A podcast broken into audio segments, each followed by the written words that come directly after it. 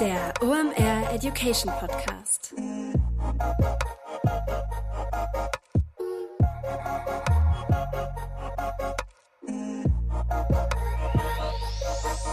Es ist wieder Montag, Zeit für eine neue Folge OMR Education. Mein Name ist Rolf Herrmann, ich bin der Chefredakteur der OMR Reports und heute haben wir keine klassische Folge für euch. Zu Gast ist Jara Moltan und wir machen was ganz Spannendes. Wir zeigen euch mal, was wir eigentlich so treiben im Education-Bereich, wenn wir Hintergrundgespräche führen. Das heißt, wenn die Mikros normal nicht laufen und wenn wir uns einfach mal mit unseren Expertinnen und Experten austauschen und uns mal so auf den neuesten Stand bringen. Das habe ich mit Jara mal ausprobiert. Bevor ich euch aber sage, worüber wir gesprochen haben, verrate ich euch erstmal, wer der Präsenter der aktuellen Episode ist. Heute wieder dabei Dr. Pflege Arzneimittel, also Ipalat, die habe ich letzte Woche schon empfohlen. Die sind nicht nur OMR Family Member, was richtig cool ist, sondern die machen auch richtig gute Halspastillen. Die kriegt ihr schon seit 1937, krass, wie lange es die schon gibt, in der Apotheke. Was ist daran so besonders? Die haben einen charakteristischen Geschmack nach Primelwurzel, Anis und Fenchel. Obendrauf gibt es noch eine Schippe Menthol.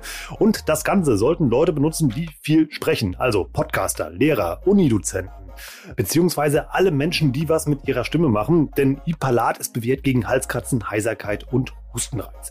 Damit pflegst du nicht nur deine Stimme, sondern kommst auch wirklich gut durch den Tag, wenn du viel sprechen musst. Ich benutze sowas, wenn zum Beispiel das OMR-Festival ist und ich am Messestand stehe und ganz viel reden muss, dann bleibt die Stimme da und geht nicht weg.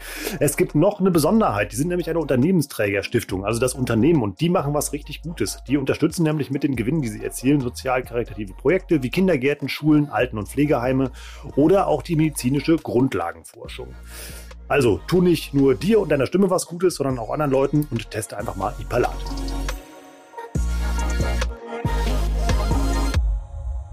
Ich rede immer unglaublich gerne mit Jara und versuche das sehr regelmäßig zu tun. Die ist nicht nur unglaublich clever, sondern man lernt dabei eine ganze Menge, weil die hat so einen Überblick und das auch über den E-Commerce hinaus, da kann man immer etwas mitnehmen. Diese Hintergrundgespräche sind ein zentrales Element von meinem Job und deshalb mache ich ihnen so gerne, weil dabei lernt man eine ganze Menge. Ich lerne unglaublich viele spannende und intelligente Menschen kennen und darf mich mit denen über ja, das austauschen, was mich am meisten interessiert. Und das ist all das, was in unserer digitalen Welt so passiert. Wir haben einfach mal ein paar Themen zusammengeschmissen, die uns so in letzter Zeit aufgefallen sind. Wir reden über E-Commerce und Einzelhandel Einzelhandel? Was kann man also mit sich, sich dem abzeichnenden Post-Corona ein bisschen geiler machen in Zukunft? Wir reden über bargeldloses Bezahlen. Renaissance von Out of Home wird ein Thema sein und warum jetzt alle Supermärkte umgebaut werden. Ein Riesenthema und wir brauchen am Ende eure Hilfe. Da kommen ein, zwei Fragen, die wir an euch stellen, worauf wir eine Antwort brauchen. Wir springen jetzt direkt rein in den sehr subjektiven digitalen Newsflash mit Jara Moltan. Viel Spaß! Hallo Jara, schön, dass du da bist. Hallo Rolf, ich freue mich auf den Podcast heute mit dir. Ich freue mich da auch riesig drauf, denn das ist mal eine Premiere. Wir versuchen nämlich tatsächlich irgendwie, äh, ja, eigentlich ein Hintergrundgespräch, was wir vor zwei Wochen angefangen haben, hier jetzt mal auf der Tonspur fortzuführen, denn wir schreiben gerade an einem Report zusammen, auf den ihr euch schon freuen dürft. Und wir, ja, dabei sind wir einfach so ein bisschen in Schnacken gekommen und haben gesagt, ja, das ist eigentlich so interessant, das nehmen wir einfach mal auf, haben uns jetzt hier einfach mal die Mikros hingestellt und probieren das einfach mal. Aber es soll noch Leute da draußen geben, die tatsächlich nicht wissen, wer du bist, Jara, und das müssen wir ändern. Wer bist du und was machst du und warum bist du heute hier? Skandal! Also ich bin Jara Moltan, ich bin bei dem Commerce System Spriker zuständig für das Thema Business Consulting. Das heißt, dass ich die wunderbare Aufgabe habe, unsere Kunden und die, die es werden möchten, bei spannenden Herausforderungen, sei das in der Digitalstrategie, aber auch bei ganz operativen Themen wie dem Outsourcing von äh, Logistikprozessen zum Beispiel zu unterstützen. Und vor allem bist du auch nie, bist du auch noch diejenige, die ich immer anrufe, wenn ähm, ja, ich einfach mal auf spannende Ideen kommen möchte oder einfach mal mit, äh, wenn ich mit jemandem mal Dinge diskutieren möchte, weil du hast immer ganz spannende Meinungen. Um die geht's heute nämlich hier. Wir haben nämlich festgestellt, es geht ja so ein bisschen Normalität da draußen in diesem E-Commerce beziehungsweise analogen Commerce ein, weil die Pandemie sich ja erfreulicherweise gerade so ein ja, ich will jetzt nicht sagen ins Positive dreht, das ist eine Formulierung. ähm, aber es ähm, mehr negativ getestet wird, was eine positive äh, Bilanz zu sein scheint. ja, retten wir uns gerade mal einfach mal sagen, es sieht, die Zeichen sehen so aus, dass es besser wird. Ähm, ja, was wir dabei festgestellt haben, ist, dass es ja ähm, dadurch auch wieder dazu kommt, dass ja der stationäre Handel auf einmal wieder in der Pflicht ist, vor allem eben halt auch wieder interessanter wird als Gegengewicht zum E-Commerce. Und darüber haben wir gesprochen und das wollen wir heute mal ein wenig vertiefen. Was glaubst du denn, muss ähm, ja der Einzelhandel in der Fußgängerzone, auf dem Land, in der Stadt oder wo auch immer tun, um jetzt ich sage einfach mal, post-Corona für den Käufer interessant zu werden, dass der also wirklich nicht mehr bei Amazon bestellt, sondern wirklich in den Laden rennt. Also ich glaube, erstmal werden Leute so oder so in den Laden rennen, einfach wenn man es so lange vermisst hat. Aber trotzdem haben sich Konsumenten ja an die vielen Vorteile des Online-Shoppings gewöhnt. Viele Unternehmen haben sehr, sehr schnell coole Konzepte nachgezogen, sodass der stationäre Handel einfach nun mit einem noch stärkeren Online-Handel konkurriert und auch, sage ich mal, nutzerfreundlicheren Online-Konzepten einfach dadurch, dass sehr viele Unternehmen ihre ähm, ja, ihre ähm, Online-Präsenzen optimiert haben. Entsprechend gibt es aber super coole Konzepte und auch viele Chancen aus meiner Sicht für den Einzelhandel. Sei das, also was ja jetzt auch viele Brick-and-Mortar ähm, ähm, Brick-and-Mortar-Hersteller oder Händler angeboten haben von Click and Collect und ähnliches, also dass man diesen wirklich Multi-Channel-Gedanken einfach weiter aufbaut, ausbaut. Aber es gibt einfach auch sehr schöne neue Konzepte, wie zum Beispiel von äh, Bonprix, den Fashion Connect Store, ähm, der es dann ermöglicht, dass man ähm, kein, nicht mehr ansteht, dass man wirklich so eine Connected Online Experience im, im Shop hat und man muss nicht mehr anstehen, man bucht eine Kabine, man hat im Prinzip verschiedene Augmented Reality Konzepte und das, was ich persönlich früher schon immer nervig fand ähm, am, sag ich mal, stationären Shoppen, wie, okay, du stehst ewig an, du findest, das Teil ist nicht mehr in deiner Größe da und ähnliches, dass solche Themen einfach zukünftig gelöst werden können und es im Prinzip auch keine Entschuldigung so richtig mehr gibt, um zu sagen, ja, äh, ist nicht unser Fokus. Aber das ist ja jetzt eine ganz große Schere ja von also von bis. Also so um, bei Augmented Reality, da muss ich ja eigentlich gar nicht mehr in den Laden gehen. Das kann ich auch zu Hause machen. Theoretisch ja, aber es ist ja nochmal ein andere, eine andere Erfahrung, wenn du vor Ort bist. Also es gibt ja auch spannende Konzepte. Ich hatte das jetzt zum Beispiel schon ein paar Mal bei, wenn ich neue Laufschuhe zum Beispiel ähm, gekauft habe oder auch bei Wanderschuhen, dass man einfach eine unfassbar gute Beratung bekommt. Natürlich könnte man die auch smart online anbieten über ähm, Zoom, ähm, Google Hangouts, wie auch immer. Aber ähm, nichtsdestotrotz gibt es ja bei vielen weiterhin auch eine Präferenz für das stationäre Erlebnis, so dass man das natürlich auch sehr smart kombinieren könnte mit du buchst eine Beratung zum Beispiel vor Ort direkt, um dann deinen Laufschau deiner Wahl direkt anprobieren zu können oder ähnlich wie das Outfittery macht, dass du dir vielleicht sogar vorab ähm, schon Outfits irgendwie anprobieren kannst im Augmented Reality Style und dann diese im Laden in der vorgebuchten Kabine zum Beispiel schon hängen und du sie dann nochmal persönlich anziehen kannst.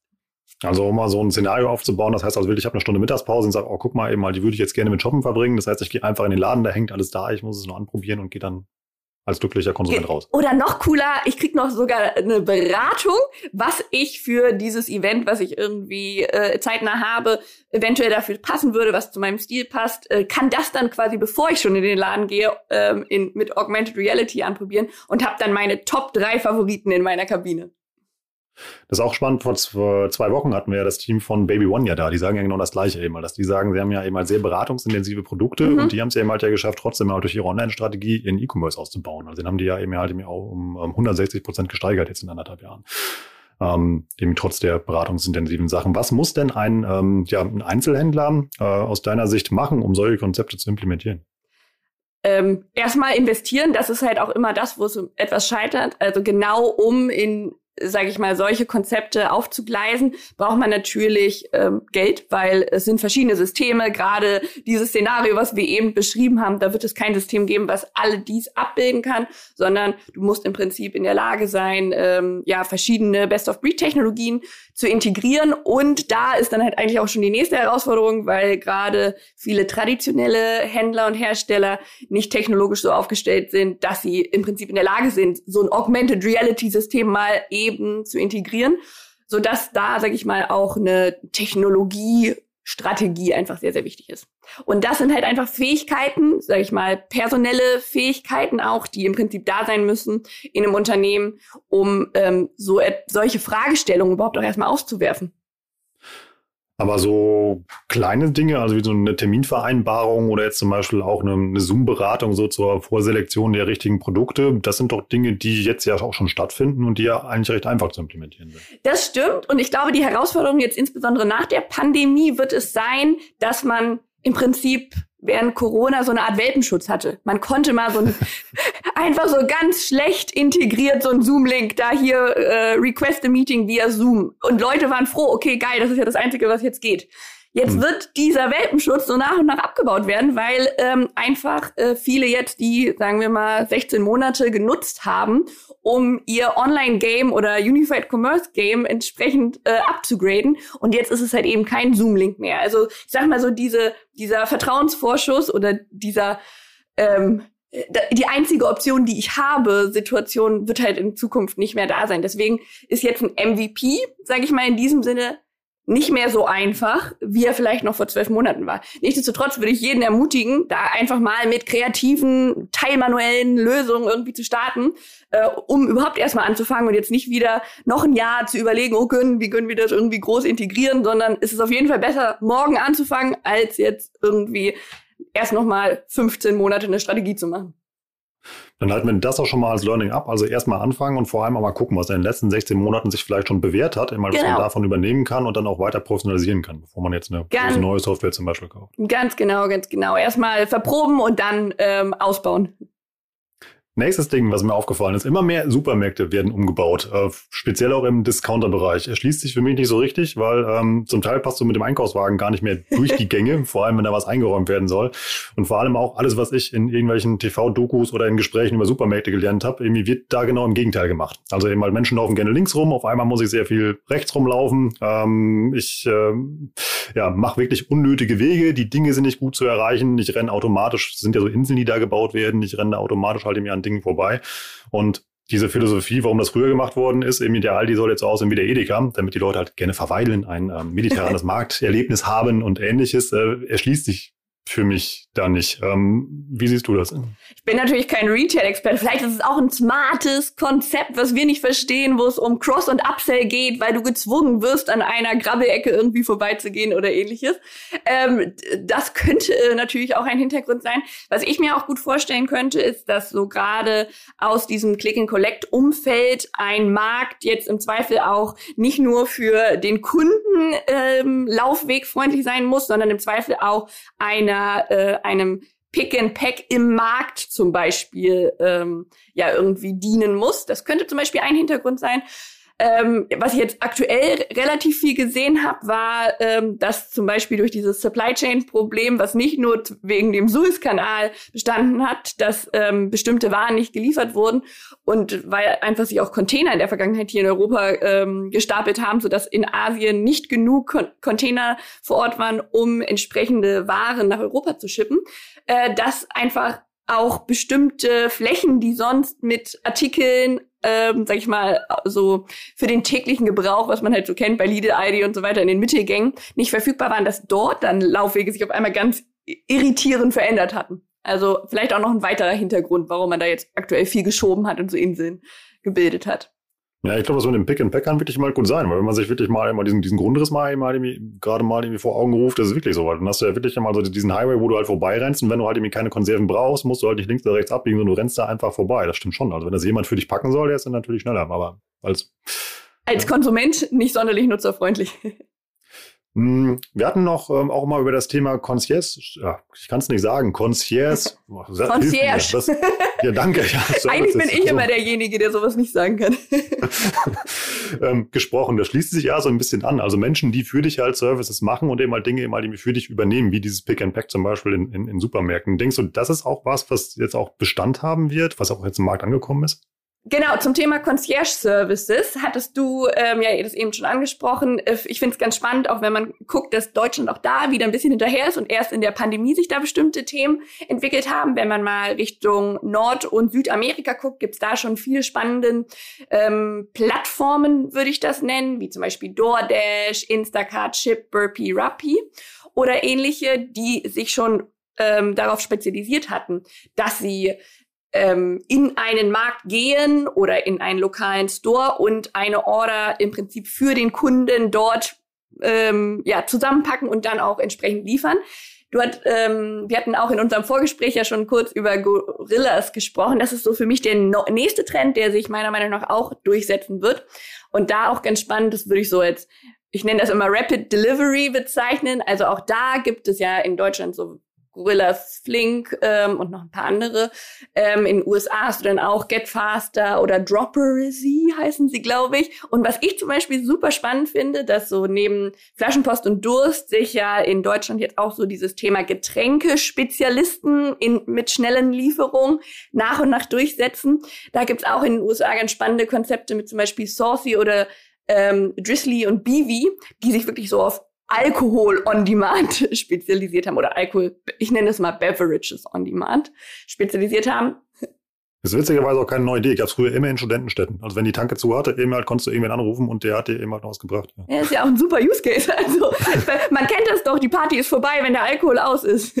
Ja. Das ist, glaube ich, der, etwas, was definitiv auch bleiben wird, diese Concierge-Services. Ähm, und ich glaube, das wird auch massiven Druck ausüben auf ganz viele andere Bereiche, weil in urbanen Gebieten. Warum schafft es Gorillas innerhalb von zehn Minuten zu liefern und andere ähm, Anbieter oder andere Industrien brauchen immer noch drei Tage? So die, ich glaube, das wird das äh, die, sag ich mal, Wartezeit oder die, die, das Service-Level, was Kunden erwarten, wird genau durch diese Services in urbanen Gebieten nochmal massiv angehoben werden. Aber wir haben da ja speziell auch Player, die ja schon im Markt sind, wie zum Beispiel Flaschenpost, die ja auch als sehr innovativ tief zu Recht auch gelten, aber mhm. deren Lieferfenster natürlich größer ist als das von Gorillas. Würdest du jetzt sagen, wenn man die jetzt beide nebeneinander stellt, ist dann eher das, ähm, das man jetzt auch von Flaschenpost erwartet, eigentlich als Konsument, dass das auch irgendwie innerhalb von einer Stunde oder halt von zehn Minuten da ist? Also ich könnte mir vorstellen, dass mit einem, ich sag mal, der wachsenden Nachfrage ja auch Flaschenpost in der Lage sein wird, ähm, die haben ja super Operations. Die sind schon gestreamlined und es liegt dann eher an der, an der Tourenplanung als solche. Und was man natürlich auch immer sehen muss, ist, dass jetzt zum Beispiel so ein Gorillas-Standort ja nur ein sehr, sehr kleines ähm, Gebiet abdeckt. Und mit so Mikrolagern und kleineren oder sag ich mal regional verkleinerten Touren wäre Flaschenpost auch auf jeden Fall in der Lage, Sie bieten halt quasi ein größeres Liefergebiet, was dann automatisch daraus resultiert, dass die Lieferzeit länger ist. Prozessmäßig würde ich jetzt mal so behaupten, dass die ähnlich gut aufgestellt sind. Glaubst du, dass das auch ein Thema ist, was sich auch in den ländlichen Bereichen durchsetzt, was du eben angesprochen hast? Oder ist da ja eigentlich ein Riesenservice? Also wenn du den Laden nicht vor Ort hast, dass jemand für dich in der 20 Kilometer entfernten Stadt einkauft und dir es nach Hause bringt? Das ist für mich tatsächlich genau das, was du ansprichst, äh, was mich manchmal so ein bisschen verwundert, ähm, dass sich weiterhin sehr, sehr stark auf urbane Gebiete fokussiert wird. Natürlich hast du da vermutlich eine höhere, sag ich mal, äh, digitale Maturität, was so den Käufer oder den Konsumenten angeht, sprich, die, dass die, dass da einfach eine eine große Zielgruppe vor Ort ist. Aber so genauso wie du sagst, auf dem Land hast du ja häufig eine gewisse Infrastrukturschwäche, die man ausgleichen könnte. Und deswegen, Picknick beweist das ja schon sehr, sehr gut, dass auch mit ihrem Milchmann-System da in, ich sag mal, Ballungsräumen, die aber nicht so stark städtisch geprägt sind, ähm, man da auch seine Mark 20 machen kann. Also so mein, also wirklich ein rein subjektiver Eindruck. Also wenn ich mal so in meiner Bubble halt mal rumfrage, eben halt in, äh, ja, von Leuten, die halt in ländlichen Gebieten leben, ähm, da sind eigentlich die Player ähm, Amazon und für Nahrungsmittel Rewe. Ja, und auch dort gibt es in den USA ganz coole Konzepte, dass wirklich so eine Art, also was hat man denn aus dem Land, wenn ich jetzt an meine Eltern denke, die haben richtig viel Platz. Ich bin ja auch so ein Dorfi. Die könnten sich easy so eine, Kette, so eine Kiste irgendwo hinstellen, die mit einem Code aufgemacht werden kann oder ähnliches, wo man auch wirklich alles easy liefern kann, ohne dass jemand zu Hause ist. Also äh, wenn man, sag ich mal, Hardware in diesem Sinne kombinieren würde mit einem coolen Konzept, könnte man halt auch sehr cool Touren zusammenstellen und ähm, weitere Vorteile nutzen. Also ich glaube, da gibt es ganz, ganz viel Potenzial. Und wie du sagst, so Rewe und Amazon selbst oder jetzt bei äh, für Rewe gesprochen, die liefern ja im Zweifel nicht mal, also zu meinen Eltern zum Beispiel, überhaupt nicht. Die haben gar nicht die Möglichkeit von solchen, äh, solche Möglichkeiten überhaupt in Anspruch zu nehmen. Aber das ist ja schon so ein bisschen futuristisch, was du da ansprichst. Das ist ja dann, dass überall alles hingeliefert werden kann. Also es gibt ja diese Drohnenkonzepte zum Beispiel, die schon ähm, ja seit Jahren diskutiert werden, aber keiner macht es ja bisher. Ja, das ist, glaube ich, auch hier so die Kartoffeln, also was, wie sagt man so, was der Bauer nicht kennt, das frisst er nicht. Ähm, also ich glaube, dass da Deutschland auch ein Markt ist, der oder eine Konsumentenlandschaft bietet, die eher vorsichtig ist. Ähm, auch, ich war jetzt gerade im Urlaub und da ist eine Drohne über uns geflogen. Da war so mit bei meinen Freunden große, große Aufruhr darüber, das ist ja ein Skandal und so weiter und so fort. Ähm, die dürfen hier nicht rüberfliegen. Ähm, wenn man so denken würde, so okay, Drohnenlieferung ist ja eigentlich etwas ganz Cooles. Natürlich ähm, hat das irgendwo eine ethische Komponente im Zweifel, aber auch dort könnte man ja sehr, sehr smarte Supply Chain Konzepte einfach aufbauen sind wir ja aber schon sehr futuristisch unterwegs. Wie kann ich denn, ähm, also wenn man das mal ein bisschen weiter runterbricht, wie kann ich denn meine Kunden oder Neukunden dazu bewegen, so neue Konzepte anzunehmen?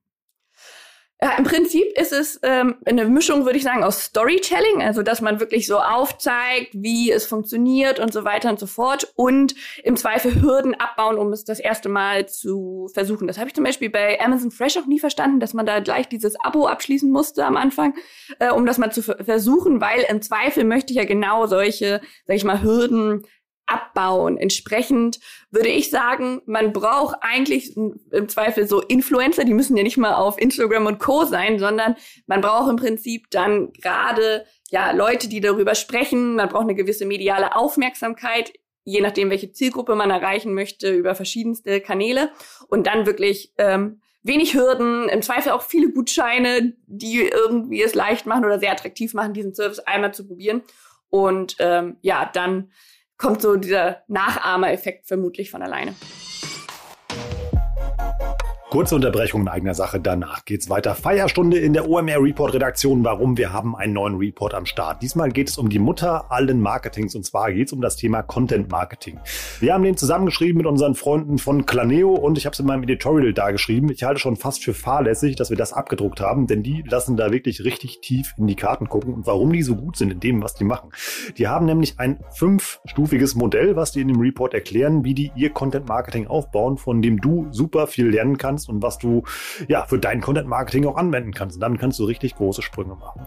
Warum halte ich Content Marketing für so stark? Zeig mir eine andere Werbeform, wo ein Nutzer am besten doch nach dir sucht, sich freiwillig sehr lange mit deinen Produkten und deiner Brand beschäftigt und nachher noch sogar happy ist, weil er zum Beispiel einen ausführlichen Testbericht darüber gelesen hat, also Riesenschritte durch den Funnel macht und danach das Produkt auch kauft. Content Marketing ist für mich ja, fast die Perfektion im Marketing und es ist kein Wunder, dass das so unglaublich gut funktioniert. Und wenn du da nicht unterwegs bist, solltest du es machen. Es gibt nichts Besseres als organischen Traffic, den du nicht immer wieder neu einkaufen musst und das verschafft dir Content Marketing. Den Report findest du wie immer unter omr.com slash report und mit dem guten alten Gutscheincode Warenkorb bekommst du auch noch 10% auf den druckfrischen Content Marketing Report. Viel Erfolg damit und jetzt wieder rein in die Episode mit Jara.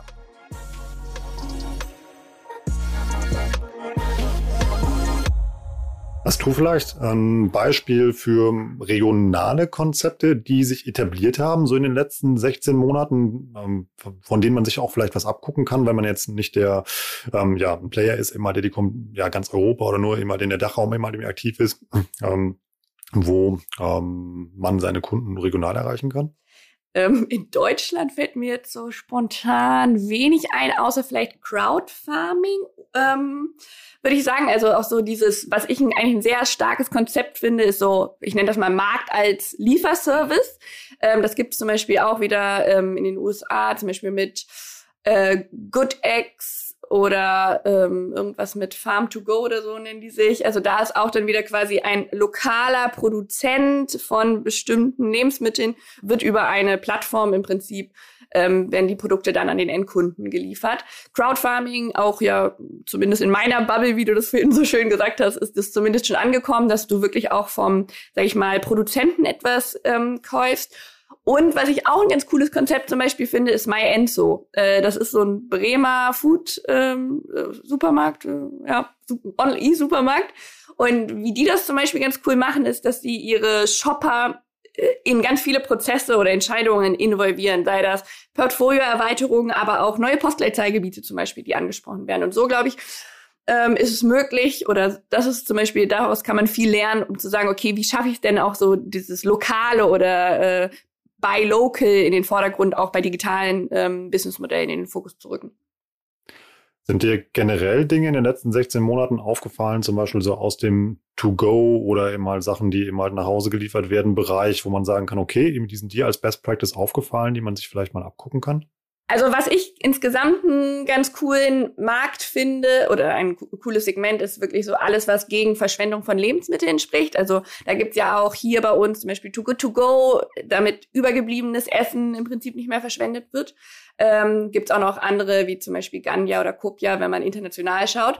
Und was ich persönlich auch super gut finde, weil ich auch nicht, das, nicht den, den Hintergrund verstehe, ist wirklich so auch so Anbieter für, ich nenne das mal imperfekte Lebensmittel, also frische Lebensmittel, sei das Etepetete oder Rübenretter, ähm, die auch einfach einfache Möglichkeiten mit so Boxen, in denen das ist so die, quasi die Gemüsekiste digitalisiert, mhm. zusätzlich aber dann noch, ähm, dass so ja die krummen Gurken und ähm, Möhren, deren Schale irgendwie schon angegriffen ist oder so, ähm, nicht weggeschmissen werden und somit dieses Lebensmittelverschwendung-Thema irgendwie cool kombiniert wird. Also eine Art Sekundärmarkt, der sich da bildet, ja. Genau, genau. Auch äh, das ist ja ganz spannend. Habe ich den einen Tag auch in einem Podcast gehört, dass es mittlerweile auch sehr viel so Community-Foren, ist die richtige Mehrzahl, gibt, in denen wirklich so gegen Lebensmittelverschwendung auch so, hey, ich fahre morgen in den Urlaub, habe ich noch eine offene Milch, möchte die jemand abholen und so weiter gibt. Mhm. Ja, um mal das nächste Passwort hier reinzuschmeißen, das ist ja alles immer so ein bisschen purpose-driven. Also, dass es eben halt, dass es eben halt einen Mehrwert haben soll, das klingt für mich jetzt alles sehr speziell. Glaubst du wirklich, dass das eben halt ein Massenmarktphänomen ist oder dass es wirklich eben halt nur ähm, ja in unserem unmittelbaren Umfeld relevant ist. Ich glaube schon, dass es eine Nische ist. Also der Großteil der Leute, der, der Bevölkerung wird vermutlich weiterhin in diesem Oligopol des Lebensmitteleinzelhandels äh, entsprechend sich bewegen.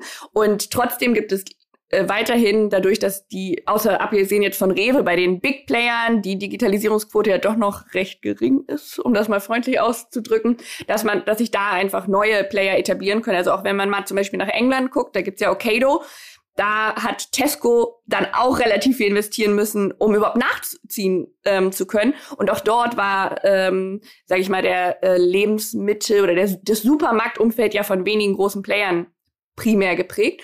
Und da finde ich, kann man ganz gut sehen, wie sich halt so ein digitaler Pure Player dort einfach auch immer noch als Marktführer im Online Lebensmittelhandel irgendwie durchgesetzt hat. Und auch das könnte in ähm, Deutschland auch weiterhin passieren. Also Rewe ist ja super gut aufgestellt und jetzt hast du so ein paar, sag ich mal, Satelliten, die sich drumherum bilden. Bin gespannt, wie der Markt in zwei, drei Jahren aussieht, weil ich glaube schon, dass viele Konsumenten einfach ähm, auch jetzt in der Pandemie, ohne diese Keule jetzt immer wieder schwingen zu wollen, gelernt haben, wie schön Online-Shopping sein kann und wie convenient das ist. Und je nachdem, wie sehr sich auch Homeoffice weiterhin ähm, halten wird, glaube ich, ähm, ist das auch ein Effekt, der ähm, das ganze Thema Online-Shopping von Produkten des täglichen Bedarfs ähm, auch befeuern wird. Also, um es jetzt nochmal zusammenzufassen, also eigentlich weiterhin der Trend, dass der E-Commerce und Onlinehandel ähm, ja zunehmen wird, dass der, der ja, wer Filialen hat und stationär unterwegs ist, der muss halt durch spezielle Services oder durch ein besonderes Sortiment oder irgendwelche anderen Waren und Dienstleistungen halt herausstechen, dass da Menschen hingehen und ein, halt ein Einkaufserlebnis kreieren. Und dass es aber auch noch Nischen gibt, in denen man einfach ja als Pionier unterwegs sein kann, um da neue Marktsegmente zu erschließen. Habe ich was vergessen? Absolut. Also ich, und ich würde nochmal, du hattest es ja vorhin schon angesprochen, die Lanze brechen wollen für futuristische Konzepte. Ich könnte mir vorstellen, dass es da in den nächsten Jahren wirklich so Acceleratoren gibt. Also wer da jetzt vielleicht mal in den letzten Wochen an den Nachthimmel geschaut hat, hat vielleicht so diese Starlink-Batterien von SpaceX von Elon Musk gesehen, diese Satelliten, die im Prinzip dann so auf ähm, auf ihren Wegen sich in den Orbit im Prinzip befinden oder ähm, da entsprechend gerade positioniert werden. Ähm, das, das Projekt hat ja aktuell auch ähm, das Ziel, weltweit überall Internetzugang zu ermöglichen. Und solche Dinge werden einfach ähm, ja, Online-Handel als solches nochmal sehr, sehr stark ähm, ja, revolutionieren.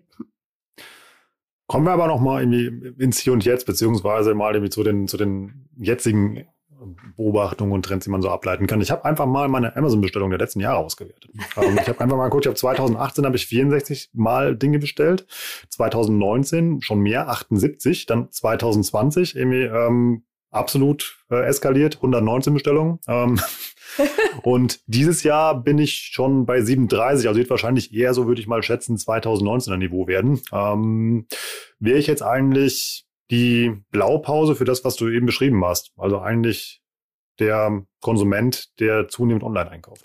Genau, ich glaube, dass vielleicht ein Amazon-Umsatz dieses Jahr, also um mal eine Amazon-Prediction für, für Rolf zu machen, ich könnte mir vorstellen, dein Umsatz dieses Jahr oder deine, die Anzahl deiner Bestellungen ähm, wird sehr, sehr ähnlich zu 2020, vielleicht sogar noch stärker, abhängig von deinem Konsumverhalten. Nächstes Jahr würde ich behaupten, dass es aus verschiedenen Gründen im Zweifel zurückgehen könnte. Ähm, weil ein Trend, den ich ganz stark sehe, ist, dass einfach Amazon ja so dieser The Everything Shop stärker Konkurrenz bekommt durch Nischenkonzept, also Nische auch im Sinne von Marktplätze, die sich spezialisiert haben, wie jetzt zum Beispiel Mano Mano auf Home Improvement. Ähm, da, äh, dadurch, dass Amazon halt einfach alles in dieses Skelett, sag ich mal, reinpresst, jede Kategorie, ist natürlich die Nutzererfahrung auf einer spezialisiert, spezialisierten Plattform nochmal eine bessere, sodass überall da, wo du im Zweifel Beratung oder ähm, ein höheres Service-Level in bestimmten Segmenten suchst oder auch einfach eine Speziallieferung, eine bessere Umsetzungsbetreuung oder ähnliches hast, dass dort Amazon ähm, Anteile abgeben wird für mehr und mehr spezialisierte ähm, Anbieter, die sich in verschiedenen Industrien aktuell etablieren. Also die Chance auch für Fachhändler im Internet. Wie setzen die sich denn durch? Über, ähm, ich sag mal, verbesserte Konzepte, also Differenzierung über Preis, sage ich immer, ist eine, immer eine schlechte Idee. Also ich würde jetzt da nicht versuchen, Amazon preislich zu unterbieten, weil die Price matchen eh und dann ist es eine Abwärtsspirale, sondern wirklich über Service, jetzt ganz plump gesagt. Und Service kann sein, eine besonders gute Nutzererfahrung, eine Online-Beratung. Wir hatten es ja vorhin schon von, warum macht man das zum Beispiel nicht über Zoom? Ich habe zum Beispiel den Eintrag gesehen, dass äh, Lancôme zum Beispiel auch Online-Schminkberatung und so weiter anbietet. Nicht, dass ich das jetzt unbedingt in Anspruch nehmen würde, aber auch super spannend. Und ähm, dann quasi ein Service könnte natürlich auch sein, ähm, eine äh, äh, hier White Glove Delivery, also eine besondere Liefererfahrung für hochpreisige Produkte. Es könnte etwas sein, was einen Community-Aspekt hat, ähm, dadurch, dass man dann irgendwie noch einen Lauftreff hat. Das macht ja zum Beispiel auch Peloton, finde ich, ganz smart, dass du einmal das Produkt kaufst, was ja eigentlich irgendwie ein Laufrad für zu Hause ist und gleichzeitig dann aber noch den ongoing Revenue Stream mitverkauft und du dann diesen Community-Ansatz plus ähm, Sport gemeinsam irgendwie hast. Also ich würde das zusammenfassen unter Services jeglicher Art, die als Differenzierung dienen können. Ich überlege jetzt, wie ich das Marketing transportieren würde. Ich würde jetzt mal ja, den Klassiker aus der Werkzeugkiste holen und sagen, ja, irgendwie Mama Content Marketing müsste gehen ja, Content Marketing ist definitiv smart, aber auch so wirklich, wie schaffe ich es dann, meinen Customer Lifecycle im Prinzip äh, hochzustellen? Also ich möchte ja meine Customer Acquisition Cost, die irgendwie jeden Tag steigen, auf mö äh, eine möglichst lange Lebensdauer dieser Kundenbeziehung umlegen können. Und neben Content Marketing würde ich auch wirklich noch sagen, so dieses Thema Community, Login-Effekte, seien das Subscriptions oder ähnliches. Und ähm, ja, da könnte man, kann man sicherlich auch in Richtung Marketing eine Menge machen. Einen Punkt haben wir noch auf der Liste, den hast du mal überschrieben mit, es fehlt weiterhin immer das Bargeld. Das ist ein ganz persönliches Problem von mir. Mir fehlt immer überall das Bargeld. Und ähm, durch, ja, sag ich mal, äh, App, also ich bin iPhone-Jünger, äh, Apple Pay versuche ich eigentlich auch immer überall, kann ich das schon mit Karte bezahlen, kann ich das schon mit Karte bezahlen, geht auch viel schneller, ich will dieses süffige Geld nicht anfassen und so weiter und so fort. Deswegen vermeide ich es einfach generell. Und ähm, ich habe eine Zeit lang in China gelebt, da konnte man schon 2013, ne, wann war das? 2015 wahrscheinlich, konnte man dort schon auf jedem Straßenstand, an dem man sich nachts ähm, nochmal äh, das Döner-Äquivalent geholt hat, ähm, mit äh, digitalen Zahlungsmethoden zahlen. Ich verstehe mal nicht, warum geht das denn zum Beispiel nicht auf dem Markt? Hier in Winterhude, wo ich lebe, hat jetzt der erste Käsestand, was ich absolut feier ähm, zum Beispiel auch ähm, Digital Payments angeboten. Ich finde, das sollten alle machen. Und ähm, auch beim Bäcker, was weiß ich, alle, die sich vor den Transaktionskosten und Steuern im Zweifel scheuen, äh, möchte ich damit aufrufen, dass sie auch quasi mal die Post-Pandemie-Zeit nutzen, um digitale Zahlungsmöglichkeiten einzuführen. Ja, das stimmt auch so mit der, äh, mit der Zeitschiene, die du nennst. Vor zwei Jahren war das eben halt ja irgendwie, äh, also diesen Case eben halt, dass du eben halt per QR-Code und Alipay eben halt in China bezahlen kannst. Habe ich ganz häufig gesehen in ja. Präsentationen, wo Leute gesagt haben, wie revolutionär ist das denn? Ich glaube, da ist tatsächlich in 16 Monaten aber auch ein bisschen Bewegung reingekommen. Das also stimmt. Ein bisschen kleineres Beispiel oder vielleicht ein bisschen spießigeres Beispiel. Eben, ich kenne das aus Dänemark. Da konntest du halt am Strand eben halt schon immer mit der Kreditkarte deine zwei Eiskugeln bezahlen, weil da halt keiner Bargeld dabei hatte. Ja. Und einmal, das war da halt irgendwie Standard. Und wenn du halt hier irgendwie Betrag ja irgendwie halt um die fünf Euro mit Karte oder mit Kreditkarte am besten noch bezahlen wolltest, da wirst du ja immer ähm, eher gebeten, haben sie nicht doch Geld dabei.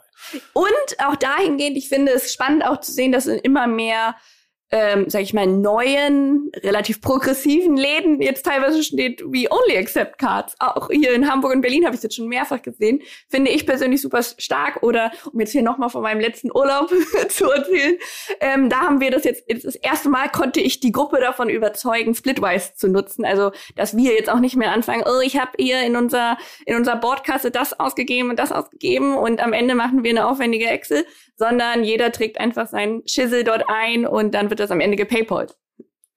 Das kann man aber jetzt ja wieder schön in die Online-Welt übertragen, also um wieder so ein konkretes Learning halt auch für Online-Shops zu haben. Das ist ja eigentlich, dass man da auch immer das Payment möglichst einfach anbindet, also wie zum Beispiel halt mit PayPal. Dass du ja mal, ich habe irgendwie neulich gerade halt einen Shop gekauft, fand ich super angenehm. Irgendwie, es waren drei Klicks, ich musste mich nicht registrieren, konnte einfach mit, äh, musste noch nicht mal meine Adresse eingeben, weil alles in der PayPal hinterlegt war. Fand ich eine richtig coole Customer Experience. Finde ich auch. Und was ich jetzt vielleicht in dem Zusammenhang auch nochmal erwähnen würde, wäre Klarna. Die haben ja, ich habe zum Beispiel die Klarna-App und dann kann ich sogar über die Klarna-App genau das, den gleichen Service im Prinzip in Anspruch nehmen, den du gesagt hast. Und ich habe das jetzt auch mal ähm, als ich dann quasi auf Kauf auf Rechnung über Klarna hatte, dann haben die mir mich sogar automatisch gefragt, möchtest du Raten, Payment, hey, du bist ein toller Online-Shopper. Habe ich mich natürlich A geschmeichelt gefühlt und äh, wenn jetzt Ratenkauf für mich interessant gewesen wäre, natürlich irgendwie super, das auch proaktiv angeboten zu bekommen. Also macht euch da draußen auch mal um den Checkout-Prozess Gedanken. Also am Ende, ich glaube, da ist auch nochmal eine Menge Potenzial, einfach um eure ja, Conversion Rates immer am Ende eben halt auch nach oben zu bringen, indem ihr es eben halt den Käufern so angenehm und so einfach wie möglich macht. Absolut. Was ist mir noch aufgefallen? Es gibt ähm, auch mal wieder eine Bubble-Beobachtung, so ein bisschen so eine Renaissance von Out of Home, habe ich das Gefühl, zumindest wenn es um kreative Kampagnen geht. Also True Fruits macht ja seit Jahren vor mit kreativen ähm, Plakatkampagnen, die eben halt auch anecken sollen, um damit dann ja Social-Reichweite zu erzählen. Ich habe zum Beispiel äh, zwei Kampagnen fallen mir da jetzt eigentlich unglaublich häufig in meinem LinkedIn-Stream hatte in den letzten Wochen. Zum einen von Gorillas ganz viel. Da gab es so ein Plakat, so irgendwie Mutter, der Mann mit den Koks ist da. Mhm. Das, da das war richtig auffällig, das haben ganz viele Leute geteilt und beschrieben. Und äh, Recap habe ich auch sehr häufig gesehen, die eben halt mit Plakaten aufgefallen sind. Ist ja eigentlich eine Marketingform, die so ein bisschen vernachlässigt wird, weil man auch sagt, ja, die Leute sind jetzt weniger unterwegs. Ähm, ja, Plakate kleben ist halt uncool. Was hast du? Ähm, ich äh, würde deine These komplett ähm, unterstreichen. Also auch gerade jetzt, ähm, was mir sofort eingefallen ist, als du das Beispiel eben genannt hattest, war diese Innocent-Kampagne, die ja auch viel mit Plakaten unterstützt wurde, wo es darum geht, hey, befandet uns. Wir wollen ähm, Umweltfreundlichkeit steigern und deswegen fordern wir Pfand auf auch unsere Flaschen oder auf alle, sag ich mal, Plastik- und Glasflaschen. Und das zum Beispiel finde ich auch ganz interessant oder charmant in dieser Kombination eigentlich so eine Art Politisierung von Marketing, die da mit einhergeht. Und ähm, ist natürlich auch ein smartes Vehikel zu sagen, hey, äh, diesen, sag ich mal, Sharing, Social Media Aspekt im Prinzip zu nutzen, um entweder, ja, sag ich mal, reine Marketing-Themen zu featuren oder aber einfach auch dann politisches Statement mit zu integrieren. Fritz Kohler macht das ja auch sehr erfolgreich, immer, dass die dann ja auch immer so polarisierende Kampagnen manchmal fahren oder einfach kreative Plakatmotive haben. Ich frage mich da immer, immer, ob das irgendwie zum Teil sogar mit eingeplant ist, dass irgendwie man sagt, okay, guck mal, man, vielleicht ist es dann auch nur eine geringe Auflage von diesen Plakaten, dass also nicht die ganze Nation plakatiert wird, weil man eigentlich einen größeren digitalen Impact auf eine analoge Kampagne eigentlich hat. Absolut. Und ich erwische mich sehr, also ich würde behaupten, dass es absolut äh, mit einkalkuliert ist. Und äh, ich erwische mich zum Beispiel auch selber, dass ich sowas regelmäßig abfotografiere und äh, wenn ich es nicht, sag ich mal, in einem größeren Radius im Sinne meiner so Social Media Kanäle teile, dann zumindest Freunde, dass ich meiner Schwester schicke, ey, das bist du oder ähnliches. Und ähm, was, es ist ja auch wirklich so eine, wie du schon sagtest, Renaissance. Wenn ich an meine Studienzeit zurückdenke, haben zum Beispiel meine Mitbewohnerin ich überall immer diese Postkarten gesammelt oder ähm, die es überall in den Restaurants gab mit lustigen Sprüchen. Und ähm, ja, auch das Gleiche könnte man ja jetzt auch sagen, ist, äh, dieser Trend kommt gerade zurück.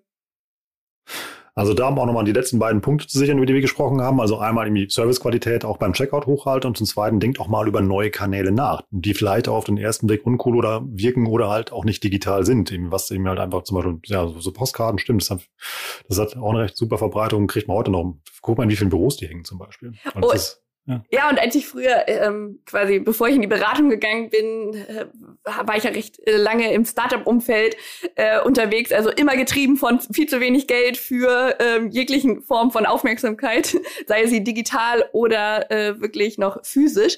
Und was wir da zum Beispiel mal gemacht haben, was sau cool eigentlich auch ist, sind diese S-Bahnen, also diese äh, Plakate in den S- und U-Bahnen, das kannst du sehr ähm, regional auch im Prinzip aussteuern, ist nicht sonderlich teuer, also war für uns äh, erschwinglich, damit war es nicht so teuer.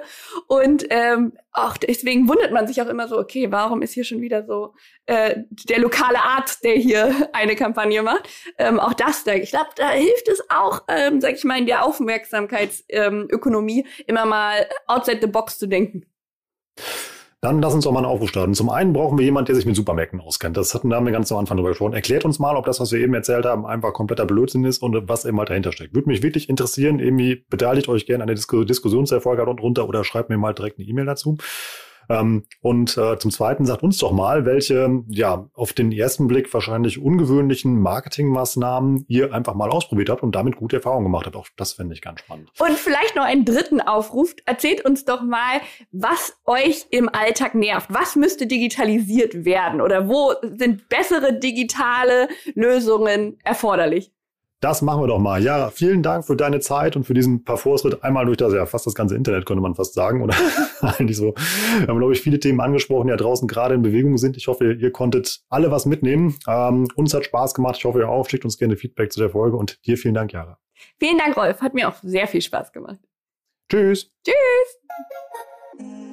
Ich bin mal gespannt, wie ihr das Format fandet. Schickt uns auf alle Fälle bitte dazu Feedback. Also wie immer über LinkedIn oder per Mail oder wo wir uns auch immer in diesem Internet begegnen.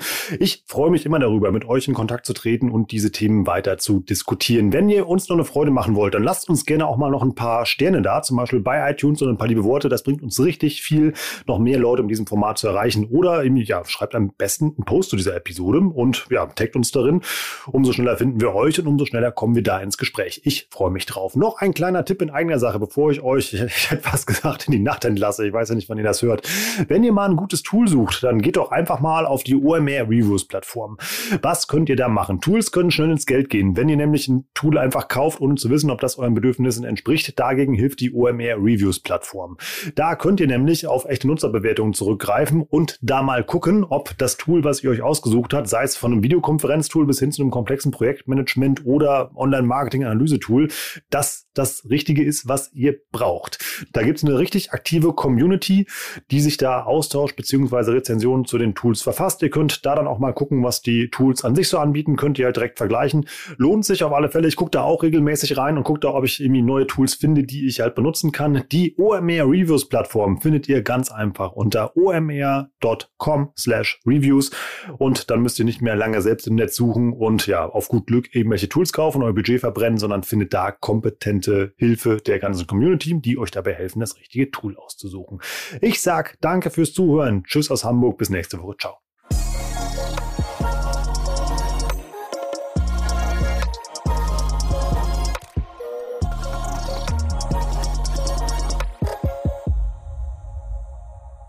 Dieser Podcast wird produziert von Podstars